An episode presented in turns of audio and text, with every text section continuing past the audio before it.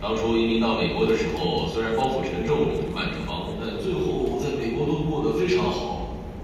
然而后来爱多美事业在美国迅速发展，我觉得这是因为这个事业有它的价值存在。好，我们先来说说我们在经营事业、在做大事业的时候要怎么做呢？我们要冷静地做。我从没看过横冲直撞的人能成功的。必须要冷静的进行才行。每个国家都有他们自己的战争原则，但不管哪个国家，最重要的战争原则那就是目标，目标，目标，目标，这个是最重要的目标，objective。我们定定出明确的目标，这样才能进行攻击作战。然后再来是集中，集中。集中，英文是 mass 集中。无论何时，都要集中在战斗上。也就是说，人们在做生意经营事业的时候，也能够套用战争原则。战斗到最后能不能够获胜，取决于有没有定出明确的目标，以及你们有没有集中精神来完成这个目标，决定了这次战斗的胜负。跟双方的经历什么的完全没有关系。举例来说，大家都知道亚历山大大帝吧？嗯，马其顿王国的亚历山大大帝，希腊时期的亚历山大大帝。当时马其顿有五万大军，亚历山大大帝旗下的马其顿大军总共有五万人，而旁边的波斯帝国，波斯帝国的大流士三世指挥的军队，足足有二十万人，甚至超过二十万人。所以说，那个大流士三世的军队，从精力方面来看，比亚历山大的军队多了四倍之多。但是最后谁打了胜仗呢？亚历山大成功了，他带着五万大军打赢了大流士三世的二十万大军，这是怎么办的？因为亚历山大大帝的目标十分明确。那个时候的波斯是非常强大的大帝。从各地区、各国、各部族召集了许多的年轻人，创造了波斯帝国的军队。因此，士兵们跟指挥官之间的信任度不足，彼此的种族不同、文化不同，他们只因对大流士大帝的忠诚而聚集在一起。那么，亚历山大他的目标是什么呢？就是杀死大流士大帝，或者是将他赶出这个战场。那么这支军队就会不堪一击，目标非常的明确。因此，他带着五万兵力集中攻击大流士所在的位置，最后大流士逃跑了，波斯的二十万大军就溃堤了。这就是目标，目标必须非常明确。我们说，所谓的目标呢，有没有定定明确的目标？以及有没有为了达到那个目标，达到定定的那个目标，将自己所有的能量全部集中在一起，mass，这就是选择跟集中。在这个事业，事业上也是一样，这个事业会成功还是失败的，也全部取决于选择跟集中这两件事情上。如果一直犹豫不决的话，就会一事无成。然而，只集中于一件事情，并且把事情做到最好的话，就不会失败，而是成功。比方说，微软，微软，他们就是会做电脑音乐，微软只做电脑软件部，别的都不做。大家看过微软做汽车吗？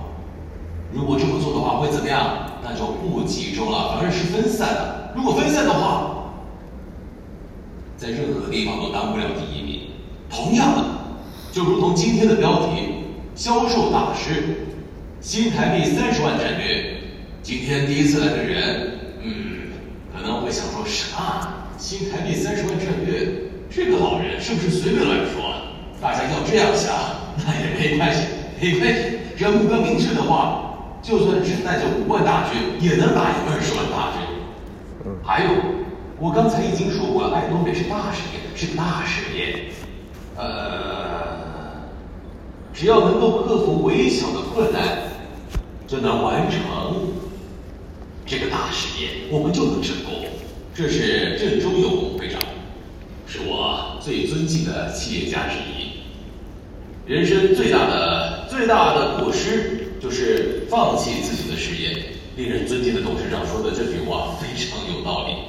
不管什么事，一个人如果觉得做得到，那个人就能做得到。半信半疑的话，就只能做到一半。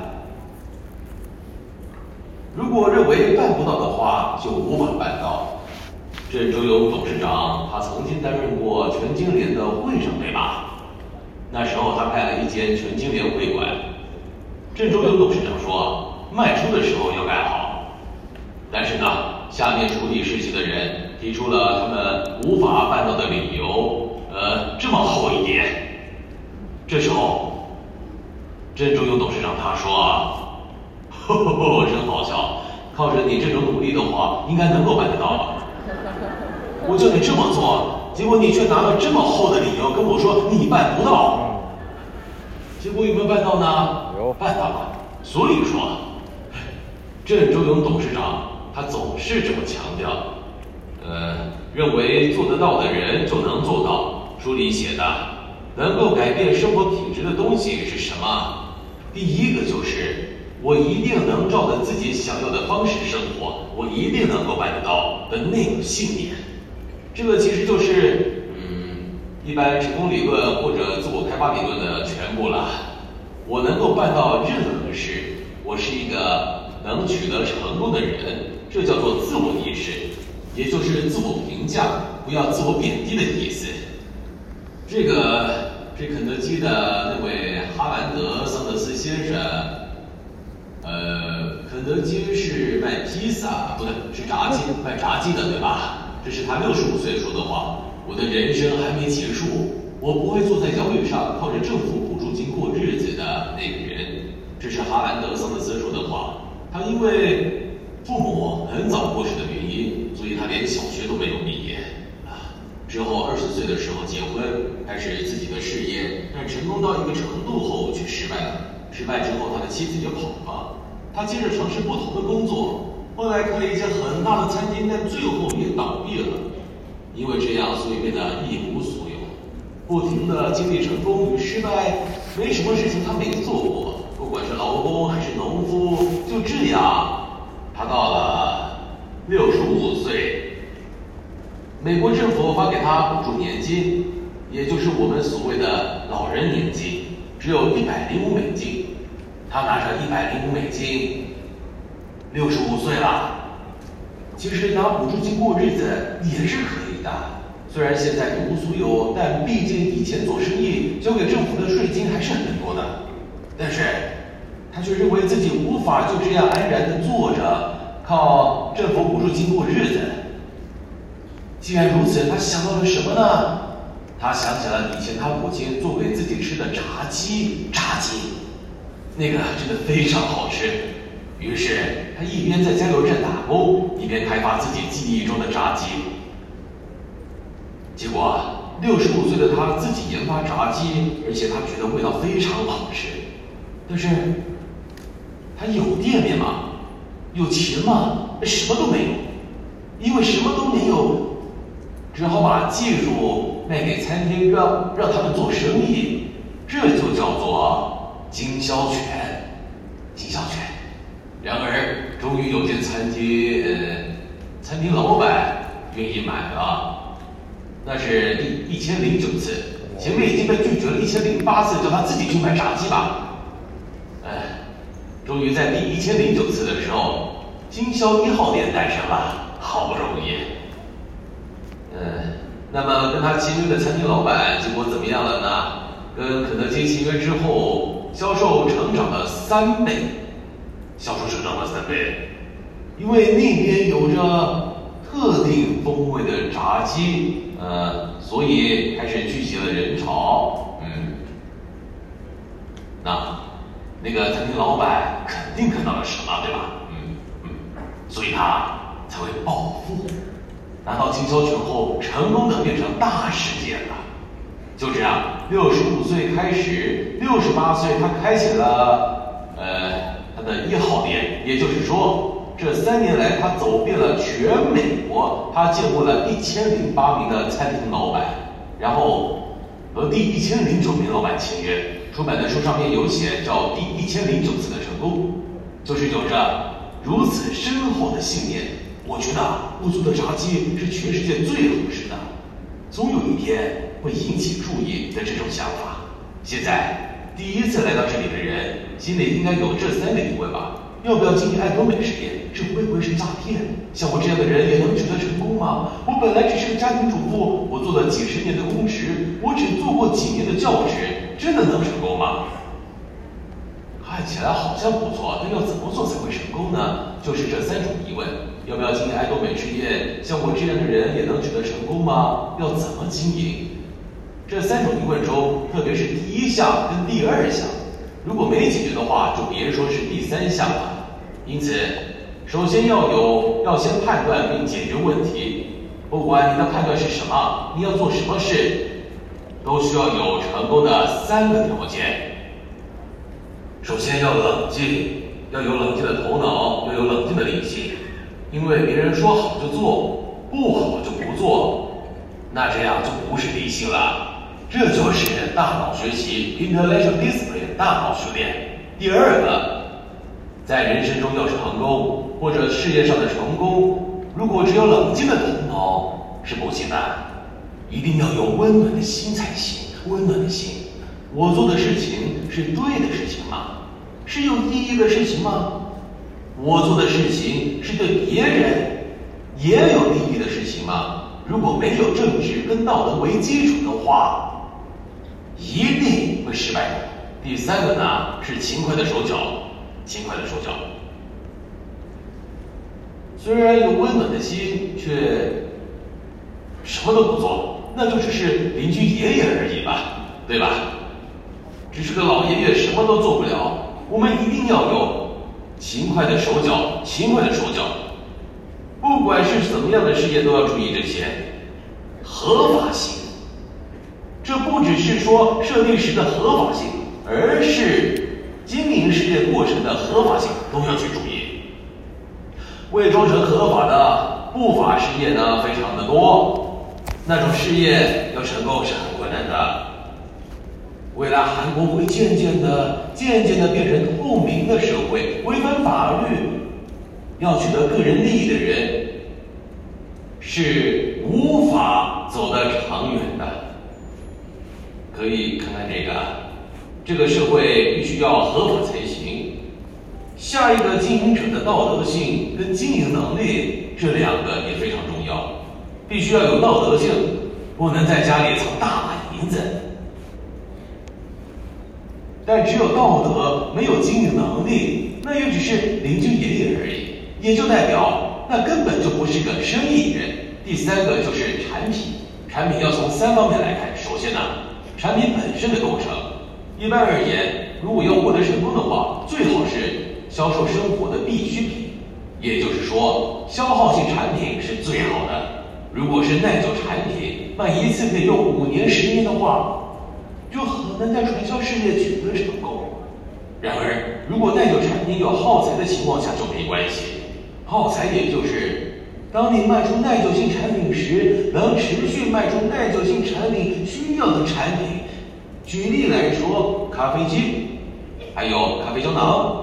这样的话，虽然咖啡机是耐久产品，但咖啡胶囊是耗材，或者是洗衣机跟洗衣精，这也是一样的。第二个，品质，比价格还要重要的就是品质。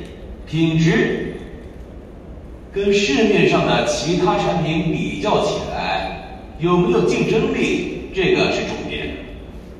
国民所得，呃，政府发表的国民年平均所得是两万四千美元。因为到了这个程度，所以品质非常的重要。太便宜，太便宜的东西那可不行啊。再来是价格，提升品质的同时还要调整价格。呃，品质提高了，但价格昂贵的东西说多少就有多少。呃，去百货公司吧。里面全部都是名牌，什么意大利的包包，一个就有几十万，那些东西多的是，像是不知道什么包包就要新台币六万的都有。要多少有多少。但是仔细一问，听说品质非常的好，品质非常的好。但是品质好，价格又高的话，呃，一般民众会很难追得上。所以那就是贵族的实验，而不是平民的实验，这些都要特别注意。下一个收入构造 reward system，这个意思就是。我努力创造好的品质、便宜的价格，为此忙到焦头烂额，结果钱全都进到别人的口袋里了，这样可不行。事业，事业不是这样经营的，自己的付出应该要有应有的回报，这就是收入构造。下一个费用负担，这也就是说。强制并且义务的要求买这个商品，不然就不行，不能有这种状况。如果有这种状况，那个物品在各方面看来都没有竞争力了。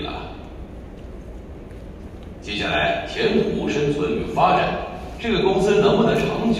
不管在哪个传销公司都是一样，都会说这是能有去经营的。但要能有去经营，这些公司就不能说倒就倒啊，也就是说。要看会不会倒，能不能生存下去。下一个教育系统，教育系统也是非常重要的。真的黄金是不需要镀金的，因为假的黄金才需要镀金，黄金是不需要镀金的。因此，如果教育系统繁乱，是那种洗脑教育的话，就千万不要去。下一个活动系统也是一样的，随随便便的办活动，穿的奇形怪状的蝴蝶领带之类的。哦哇，真的是，都是因为不实在，所以才会这样乱搞。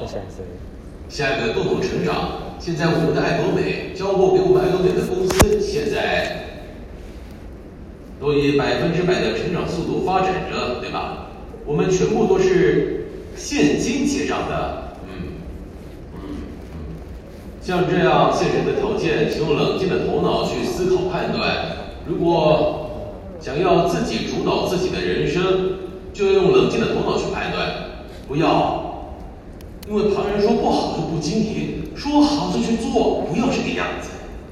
然而，虽然赚钱是好的，但是不要做出不对的事情，不对的事情是无法走得长远的。不对的事情别做，没有意义的事情也别做。投资十亿的话，能创造多少职缺呢？如果投资制造业的话，能雇佣的人员不到五位。仔细想想，应该不到五位。拿着十亿买机器、买办公室，最后根本雇佣不到五个人，对吧？不过听说，如果呃投资文化产业的话，可以雇佣到十一名人员。那十亿投资的话，可以雇佣到十一名人员。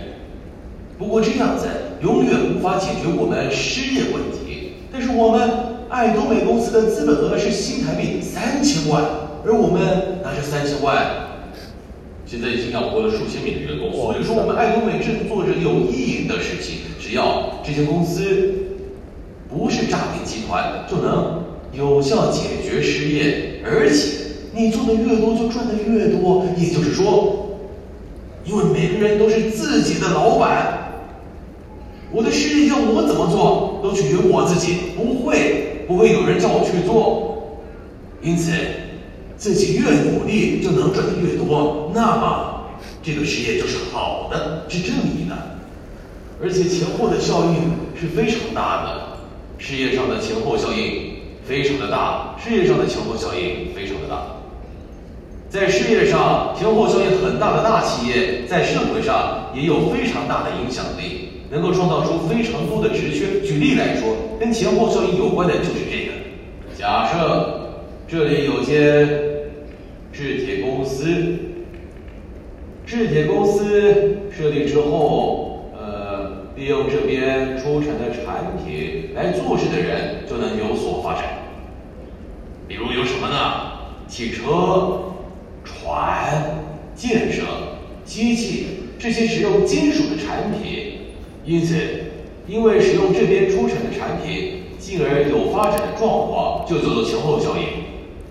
嗯，forward linkage effect，前后效应。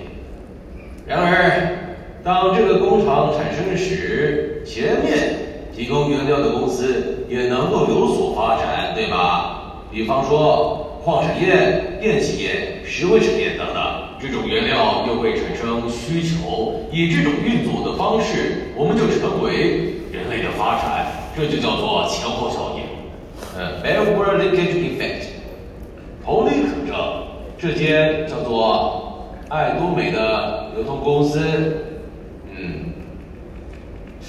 前面就有前面供给原料的公司，在哪里呢？就是上游的那些公司。我们卖出的东西越多，他们公司的职缺就会越多。对吧？成长了至少两趴左右，这么的话，他们的东西卖的越多，哪边的所得会提升呢？农夫的所得会提升是吧？还有像是种马铃薯的农夫所得会提升，呃，马铃薯拉面对吧？马铃薯拉面，拉面里面的海苔的那个大神所得也会提升。海苔，对吧？这个就是所谓的 backward effect 前后效应。这个在我们所有的产品上面都有，而且分成好几阶段，好几阶段。我们爱多美事业是靠着个人的成功来养活其他人的，不是我自己一个人赚钱过好日子。而是能够帮助其他人，同样的，也不可能一获千金。在爱多美事业中，没有一获千金这种事情。牛步千里，用慢慢的步伐才走得远，这样才对。牛很奇怪，不会往后退。你有看过牛倒退的吗？不会倒退，只会往前走呢。也就是说，至少要投入三到五年的时间，才能提升一定水准的所得。接下来，目标设定跟自我暗示。刚才的战争原则中，我说过最重要的原则就是目标。我们呢，我们的军队要攻击哪里呢？而爱多美事业的军队只有自己一个人，只有自己对吧？自己就是指挥官，指挥官。因为下面有许多伙伴，所以也可以看成是联合作战。要怎么定定目标呢？就是。米开朗基罗在数千年前说的，他数千年前说的话，我们要警惕的不是把目标定太高而不能达成，而是把目标定太低而轻易的完成。米开朗基罗经常强调这一点，也就是说，我呢要成为皇家大师，这是非常困难的，并不容易，但是。就算无法达成，至少还能够画虎成犬，画虎成犬。如果打从一开始就想画只狗，最后只能画出老鼠。米开朗基罗经常这么说：别把目标定得太低，定得高一点，才能开发人的潜能。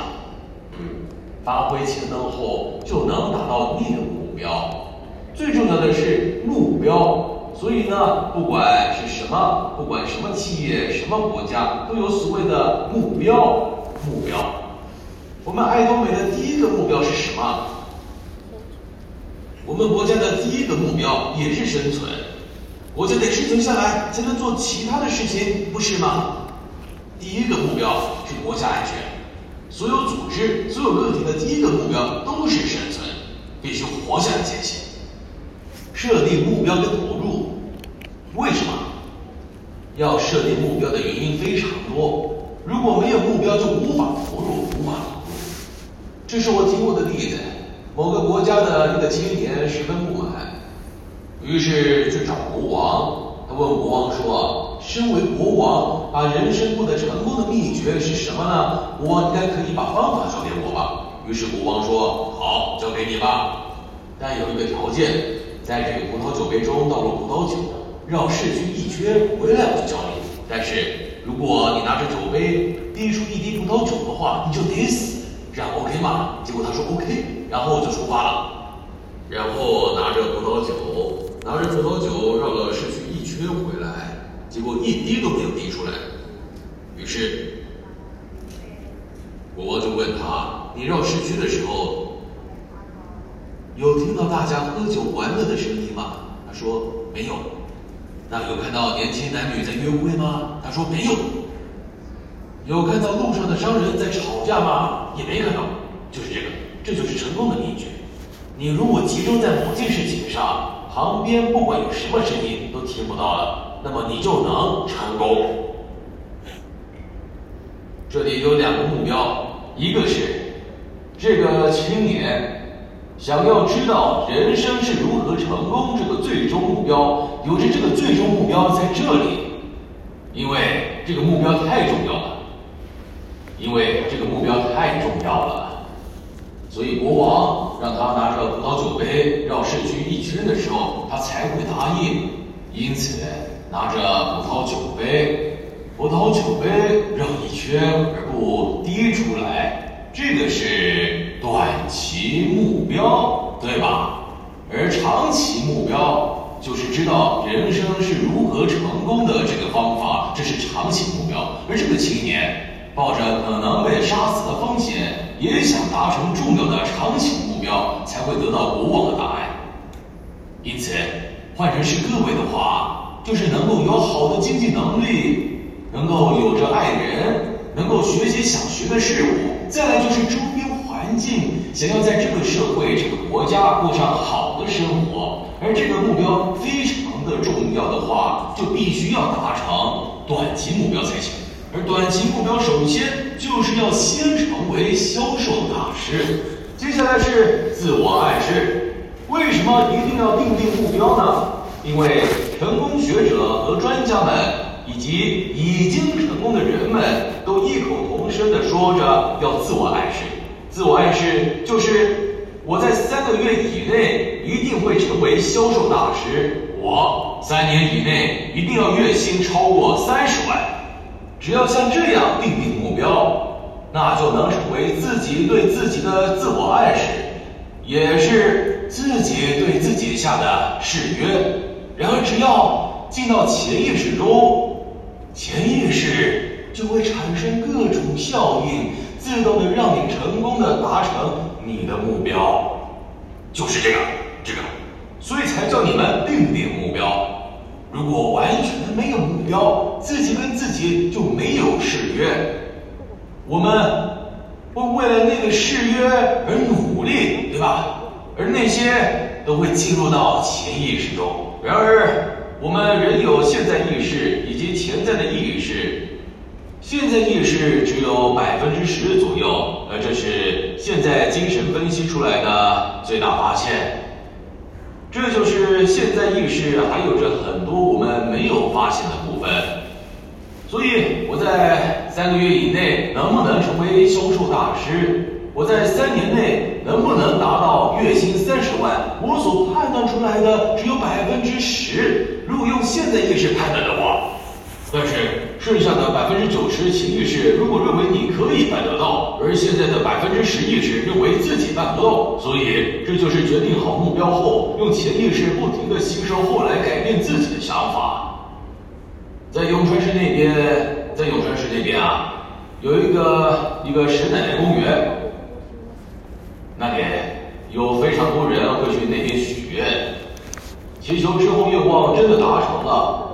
真的很惊人啊！但是到石奶奶公园一看，呃就是这个石头，这个石头看起来很普通，呃，一颗圆圆的，只是个圆圆的石头，呃，但是却有人走到那边，说出自己的住址姓名，我是住在哪里哪里的谁是谁，然后开始对石奶奶搓手祈求，请让我在爱多美事业中能够月薪三十万，像这样子许愿。